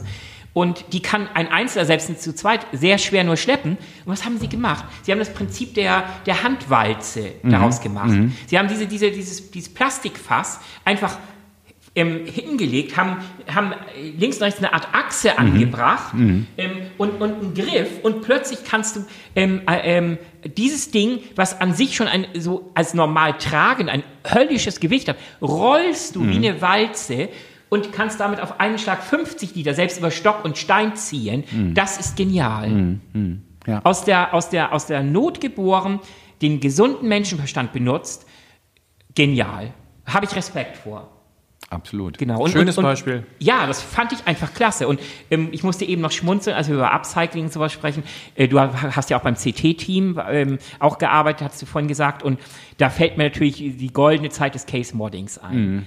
Also Sagt dir das was? Nicht. Äh, ja, nicht. Erklär's mal. Also Kloschüssel, also Wahnsinn. Also Case, Case, Modding ist ähm, äh, tatsächlich haben wir bei dem Mach flott den Schrott äh, diese Aufgabe so formuliert, weil wir gesagt haben, wir wollten kein Case Modding drin haben. Case Modding wäre nämlich, du, du nimmst einen Rechner und du baust einfach einen völlig ungewöhnlichen, äh, äh, ein ungewöhnliches Gehäuse drumherum. Ne? Ja, und ja. Ne, in, den, in den Regeln hieß es halt, es, es muss anders eingesetzt werden. Aber ähm, Case Modding ist, ist sehr, sehr fantasievoll und es gibt nach wie vor ja auch Case Modding Meisterschaften und so weiter. Und wir hatten, das ist auch tatsächlich auch ein Thema bei Make. Wir hatten auch mal ein Porträt über den damaligen deutschen Meister ähm, im Ali Abash. Äh, und der baut also wirklich tolle Sachen. Also so ein, irgendwie einen, einen, Rechner, der sich auffaltet und dann so aussieht wie so ein, also immer mit Thema. Ne? Das eine war dann mal so ein, so ein Wikinger-Schiff, ja, und sowas. Also er kennt den Rechner fast nicht mehr. Ne? So, und, aber das Witzige ist das dabei. Erinnert mich so ein bisschen wie ein Autotuner. Ein bisschen so ja, wie die Autos, die Autos nur eine Regel, der, die, der, Rechner muss danach immer noch funktionieren. Der muss noch funktionieren. Der muss genau. voll funktionsfähig. Du musst also auch noch auf die Laufwerke zugreifen können. Aber das, das drumherum, das kannst du auf dem Flohmarkt gefunden haben. Das kann ein alter Boiler sein. Und Steampunk. Ja, genau. Unglaublich tolle Steampunk-Kreationen. Und, und oft ist es aber natürlich so, dass diese Rechner auch hochgezüchtet sind, weil es ja was Besonderes ist. Also dann schon mit sichtbarer Wasserkühlung auch natürlich und so weiter und, und. Gamer, Gamer und LEDs, beleuchtet und, und so weiter. Aber gerade der Ali Abasch, der sagt auch, er, er nimmt dann zum Teil die, die komischen Plastikdeckel aus äh, von den Tetrapacks, ja, und äh, schleift die dann und spritzt die um und was weiß ich nicht was. Ne? Und der, der nämlich auch sagte, naja, ich habe Wurzeln in Pakistan und in Pakistan ist das auch so, da wird nichts weggeworfen, ja, sondern da, also diese Idee gibt es, die mag jetzt hier vielleicht irgendwie neu sein, aber die gibt es in anderen Ländern tatsächlich rein aus der Not. Ja. Ja. gibt es die einfach auch schon, äh, schon länger. Übrigens, Pakistan, ähm, da sind wir fast schon wieder beim, beim 3D-Druck und Waffen. Pakistan ist auch, ähm, auch wenn das jetzt ein bisschen hart klingt, ähm, insofern auch unglaublich kreativ. Du legst, du packst den ähm, eine Handvoll Schrott auf ihren Arbeitsplatz und du kommst einen Tag später wieder und du kriegst eine funktionsfähige Kalaschnikow. Oh Gott. Wirklich wahr. Also Gott. da gibt's äh, jede Menge von diesen kleinen Werkstätten, die aus ganz simplen Rohren und allem möglichen bauen die funktionsfähige Kalaschnikows. Ich meine, das Ding ist auch relativ simpel in der, in der Funktion, aber äh, das ist natürlich die Kehrseite des, ja, wie soll ich Der natürlich. Boris schafft es immer wieder. Ich dachte gerade, wir finden einen ganz guten Endpunkt auf so einer schönen Geschichte, so was Wohlfühliges. Und Boris schafft es immer wieder, den Dreh zum äh, Weltuntergang zu bringen. Naja, komm, ihr heißt doch Children of Doom. Also jetzt, jetzt ja, mal das ist, ich meine es als Lob. Also das ist, jetzt hat er wieder die Kalaschnikow äh, nach den schönen, nachdem ich so die Fantasie von Wikingerschiffen hatte und das, äh, das alles in der Kinderzimmer und Wohlfühlen ähm, ange angefühlt hat, sind wir jetzt wieder beim Thema Kalaschnikow. Ähm, so ist das so, ist es immer parallel alles möglich. Das Upcycling kann auch ins, wieder ins Böse führen.